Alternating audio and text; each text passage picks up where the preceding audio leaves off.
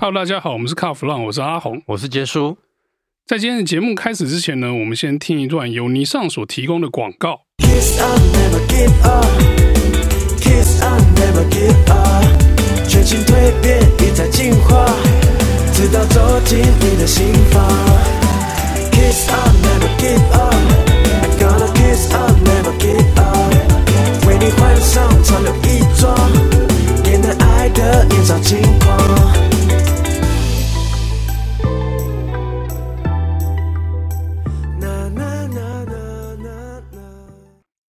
这一期要跟大家聊一个很有趣的车的故事哦。我们前阵子跑了一个记者会，就发现看了两台车，本来没想那么多，就那两台车呢，居然骨子里是同一部车啊！你在讲的是他们所谓的商旅车，对不对？对，哎，这两部车有趣啊！就是一开始发表的时候，第一部车去看的时候，我们还没注意到，就是没有想到这个双生共用这回事啊。还有人就说，哎，那个铰链是别家做的，然后那时候我还没警觉到。后来隔了一个礼拜，我们去第二个记者会，我靠，这两部车是同一部车嘛？但是脸长得不一样啊。那后面那个，因为你。商务车单厢的那种设计，反正整个箱体看起来是一模一样的，尺寸就别提了，尺寸根本就是同一部车啊。我们也不避讳是谁家了哈，反正就是一台是福特的旅玩家，另外一个就是福斯的 KD Maxi 嘛。那这种双车共用啊，以前我们在台湾好像比较少发生这样的事情哦。哎，其实是有的哦。OK，这个大家应该有听过一台叫做福特载卡多，载卡多，哎，载卡多早期啦，对。它有箱型嘛，然后有货台的嘛，哈。它的另外一台双生车叫做 Mazda Bongo，有听过吧？Bongo 台湾有卖吗？有，当时有卖。市场上面啊，载卡多卖的比较多，所以后来 Bongo 大家就没什么印象。那我们这样讲哦，就是其实你会发现说，既然这不是第一个案例哦，天书都能讲出一个这个载卡多跟 Bongo，其实在国外，呃，尤其是在欧陆啊，那个商车市场，很多牌子都是哎。你有做，那我跟你共生一下，好不好？他就寻求这个合作的对象，对，反正就挂不同 logo 嘛，卖不同市场嘛。那卖不同市场的时候，有不同的策略嘛。那有些是说，哎，你配备好一点，我配备差一点，你攻上层，我攻下层嘛。我品牌高端，你品牌低端。我走高端商务路线，你走低端载货路线，有些操作是这样。可是这一次这个，为什么特别讲这个女玩家跟 KT Max 这件事情？因为这两台车基本上是同一组的啊。我应该这么讲哦，其实阿红刚刚说欧陆玩得很凶，其实呢，商用车的部分，日本车厂玩得更凶，也是这种玩法，也是这种玩法。前一阵子在台湾说卖的很好的这个 Toyota Town Ace，其实呢，它本身的设计不是 Toyota，它是 Daihatsu，但是 Daihatsu。跟 Toyota 是没什么好说，你就是我小弟嘛，你 拿来用是正常嘛。然后呢，另外还有一台 Suzuki 的 Carry 哦，这个在台湾有卖吧？进口的小商车，它在日本它挂的是 Mazda，然后他们也是用这样的方式在卖。那你说 Suzuki 跟 Mazda 有关系吗？据我了解是没有，因为 Mazda 它不想再花这个钱去开发所谓的商用车，所以我干脆我跟你合作嘛，我跟你 OEM 嘛。对，反正商车。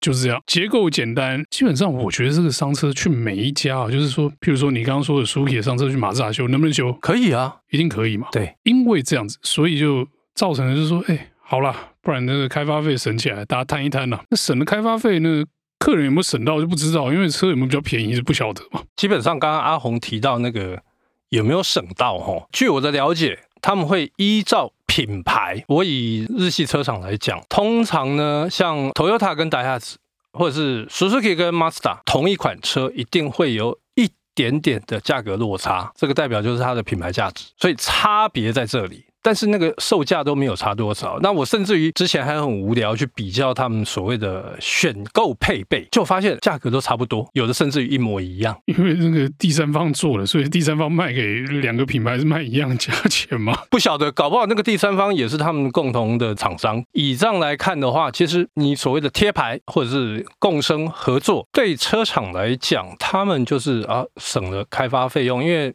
要知道，开发一个底盘啊，非常非常贵。但其实我觉得，在商车这一块，你说开发很贵，但是商车的市场是很稳定的啊。而且，其实商车你说有什么飞跃式的改进吗？有装 Level Two 吗？还是有变电动车吗？我觉得商车就是简单兼顾嘛。你说开发费很高，这这一点我觉得好像哪里不太对哦。没有，底盘，我刚才讲的是底盘的部分，不管商用车、乘用车，那个底盘开发一定贵嘛。那我们刚刚讲到的是那种比较小的商用车，讲到那种货车啊，那种三吨半以上的、五吨、七吨、十吨的那一种的，他们也有双生的、像 Mitsubishi Fuso 跟宾士，他们也是双生啊。这就不是双生啦，呃，你不要太胡乱。这我有研究，我知道为什么你会觉得说 Mitsubishi Fuso，其实 Mitsubishi 早没了，他们那个是属于同一个集团，Daimler 集团，Mitsubishi 的那个元素早就被抽光了，基本上现在就是宾士内在啊，整间被宾士买走。我就问他们啦、啊，保留 Fuso 这个名字，我可以接受，你在日本市场。扶手是一个经营几十年的牌子，这肯定比宾士好用。哎，日本人的意思就是，这是我们自家货嘛。那扶手留着就算，你为什么那个三菱的那个三菱 logo 你还留在车头上面？说，哎，这个我们也想拿掉了。可是哦，大家念旧，就是再挂一阵子啊。啊，真的、啊？可是据我所知，好像价格也有一些落差，对不对？价格的落差的话，就要看各市场。你说扶手如果是在日本的话，是日制嘛？那但是宾士的话，去那边变进口嘛？当然会差一些运费跟这个关税之类的价钱嘛。呃，之前有去看过一些报道，他们说像某些市场啊，其实 Fuso 的接受度远高过于宾士，因为 Fuso 就其实在这种重型车的市场里面已经扎根扎很久。对，你看像那个在美国，他们拖车头都是那种长头的，对不对？长鼻子啊，在台湾就没有长鼻子那个车，你知道就拍电灯，你敢不在？就拍电灯哎，还有另外一个大家的习惯，长车头里面的车室空间，那个车子真的比平车头要来的大。台湾从北跑到南也不过就四百多公里、五百公里，你说在美国四五百公里真的是很短啊。在欧陆四五百公里，那个有些司机中间不休息，一路干到底的。因为环境的不同，运输时间也不同。你说那个在美国，如果说开一个跨州，或是东岸跨西岸，中间万一时间没算好，你在一个荒郊野外要过一晚，或者说你休息时间到了，就要有那个卧舱可以睡嘛。所以那种长车头大车会 OK 嘛？那基本上在台湾呢、啊，跑不了那种距离啦。有那个开一天环岛了，应该没有。如果有这种老板的话，请欢迎来找我们投诉啊。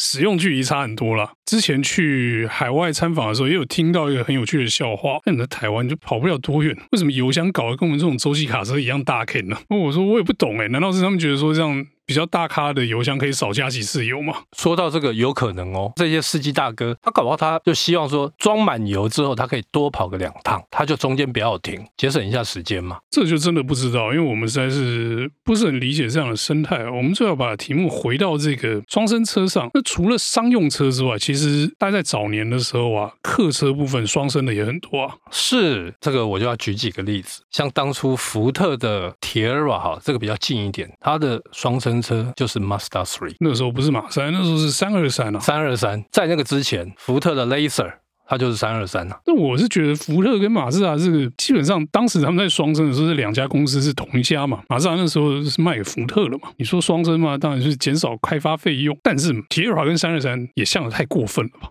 基本上只换 logo 跟水箱罩。基本上在那个年代，差不多都是这样搞法了。然后还讲一句说：“哎，日本原装，所以比较贵一点。” 你这样可以吗？哎，我只能说这是行销。我说真的啦，那个时候可能可以，现在如果来这一套，应该被人家骂到臭头吧，打到死，还拖着这个双生的亲朋好友一起死，两边都被抵制。好了，我们刚才讲说这个双生车如果操作不当哦，会拖着两兄弟一起死。可是我跟你讲，以后那种双生是越来越多了，因为电动化的结果，对不对？呃，应该这样讲，原因是模组化，结果是电动车。所以大家都知道。模组化怎么回事嘛？一样的平台去开发不同的车型嘛，然后给不同品牌用嘛。玩这很娴熟的这模组化的品牌，我们就这次就不提哦，因为他们至少区隔做的很开哦，没有那个同一部车挂不同 logo 就这样出来卖的。哦但是呢，接下来这种事情啊。就越来越多而已，因为我们进入电动车的时代啊。那电动车的平台，如果我做一个出来，就分给大家用，你换壳就好了。你知道为什么吗？为什么？因为电动车电池模组如果大量采购的话，才会便宜嘛。然后我去充电站，我充电接头最好跟大家都一样，充电才不会有问题嘛。哎，有道理哈、哦。我们以后买到车啊，搞不好就是这个平台里面电池跟那个接头是共用，马达也共用，只是壳不一样。所以如果照你这样讲的话，以后会不会又跟？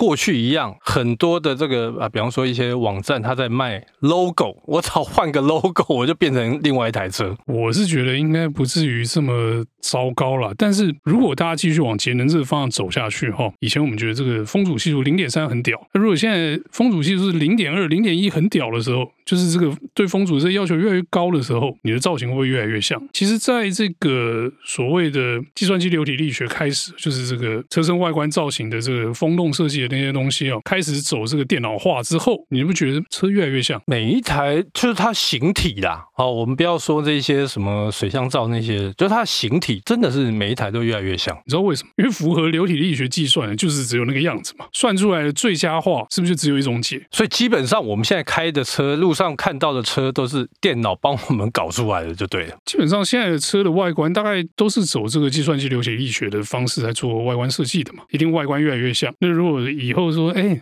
你一度电要开八十公里哦，那对于其他滚动阻力啊、风阻啊这些东西要求越来越高，那它会越长越像？对，这样的话就没什么特别啦。所以接下来我觉得像到最后啊，共用到最后，又会有人觉得说靠北，大家开制服车，我福特、托塔居然长一样，或者是长很类似，因为我会开始想说，那搞点不一样的吧。就是久了都是这样子嘛，你是。市场流行一个东西，流行到极致之后，就会开始翻转，开始换新的东西出来，然后就腻了，腻了就哎，只好求新求变嘛，推出一个不同的东西嘛。就像 SUV 走久了，看会不会流行别的嘛？对，那以前是什么？哎，双门跑车大家都要有，双门跑车久了就不行嘛，我要 SUV。我觉得这个不管是产品啊，或者是造型，都是有一个固定的期间在循环的。你说看久了，你就知道说，哎，差不多该退流行了。所以难怪我现在看到好几个，比方说高级品牌，他们看起来怎么有的长得还蛮像，就是这样的。对，而且因为大家追求的方向都很像嘛，大家预测说，哎，接下来市场流行的会是这种走向，那就就比快嘛，比看谁先出嘛。那你看，像其实这二十年好了，这二十年来有一种东西叫四门酷配很流行啊，各家都有。那到最后就是大家都有的时候，就又不稀奇，接下来又要流行别的。然后大家后来就搞那个什么跨界，然后搞得像酷配一样嘛。对，那个好不好看就不知道了。我觉得那个好不好看是见仁见智啊，但是要说机能性，它肯定没有传统 SUV 来的好。可是呢，我们刚刚讲的这个四门酷配啊，跟这个小跨界啊，这些车呢，其实也是一种双生做出来的东西哦。为什么会在造型上动这些手脚？因为你平台是共用，你换个造型的开发的时间跟这个费用啊，远低过开发底盘，所以说换个壳多卖一个产品，当然好啊。其实就跟这个双生车是差不多一样的道理啊，只是一个是跨品牌，一个没跨品牌啦。这个在我自己家里。就有房车跟这个四门酷配，你喜欢哪一个？四门酷配稍微贵一点嘛，多一个选择给消费者这样。所以总之就是车厂它用这个来吸引消费者上门。那这个其实跟双生车，呃，跟我们一开始提到的这个商用车的双生呢，其实企图不太一样，但是呢，也是一种双生的结果。好，那我们今天这个共用双生的故事呢，就到这边告一段落，谢谢大家收听，谢谢。